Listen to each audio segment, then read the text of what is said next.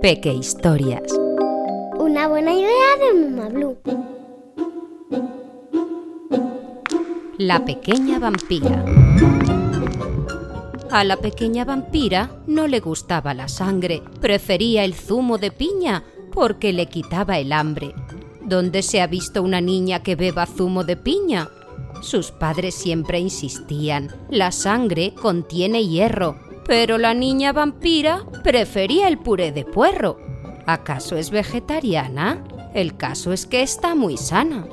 A la pequeña vampira no le gustaba la noche, prefería las mañanas desde que iba en carricoche. ¿Dónde se ha visto una niña que busque la luz del sol? Sus abuelos le advertían, te van a salir lunares. Pero la niña vampira quería descubrir lugares. Nuestras niñas desayunan siempre a la luz de la luna.